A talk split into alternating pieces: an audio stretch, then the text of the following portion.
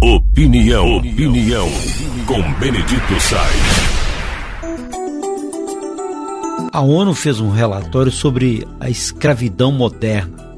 Evidente, são números que não mostram plenamente o complexo que significa isso, mas são números e números impactantes. A afirmação do levantamento mostra que existem 49,6 milhões de escravos no mundo, quase 50 milhões de escravos no mundo.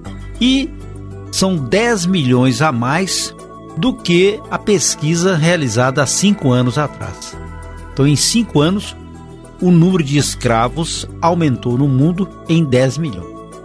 E, e, e, essa escravidão, a gente fala de escravidão laboral. Laboral quer dizer de labor, de trabalho, o trabalho escravo. E também estão aí nessa pesquisa 22 milhões de casamentos forçados. E os estados árabes, nesse caso aí, levam a copa de casamentos forçados. Em vários países tem muita cultura ainda relacionada a esse, esse problema tão sério. Casamento acordados, casa é, de maneira até cruel, meninas, crianças, muito complexo. Mas de qualquer forma são 50 milhões de escravos, 28 milhões por questões trabalhistas, laboral e casamentos forçados.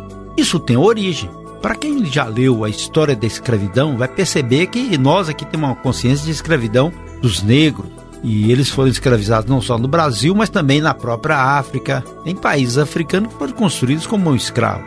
A escravidão nos Estados Unidos, é, no Haiti, na própria Europa, os indígenas que foram escravos também, as minorias que foram dizimadas. Na história, qualquer um que fosse mais fraco ou de uma etnia mais fraca, ou então de uma tribo mais fraca, tornava-se escravo. Assim que funcionou.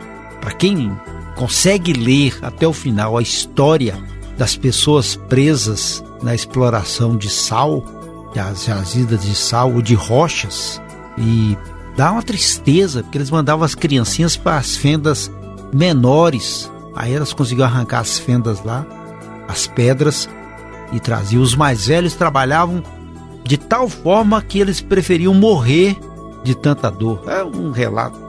Aí você imagina um mundo que passou por uma revolução industrial é, nos anos 1700, depois no século 18 a segunda revolução industrial e aí veio toda uma estrutura também política, ideológica, mas se ela tem um lado poluente e é verdade, mas foi a partir daí que surgiram mecanismos para com tecnologia para libertação das pessoas, maior produtividade de alimentos, muita gente deixou de passar fome, muita gente passou a ser inserida social e economicamente. Então, por um lado, teve esse advento e a gente não vai viver sem isso na atualidade. Tanto assim que o avanço tecnológico continua de toda sorte, de todo modo.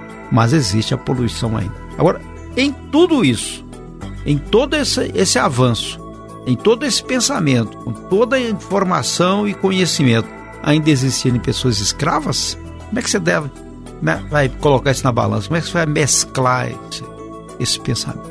É claro que, um, que o conhecimento da história ajuda a gente para criar uma clara evidência sobre comportamentos.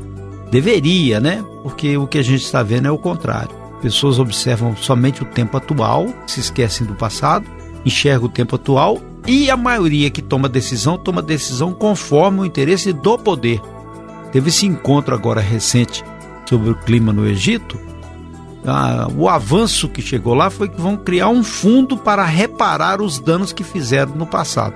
Mas, por exemplo, a China, que é o maior poluidor do mundo, ela vai participar? Ela vai participar com dinheiro?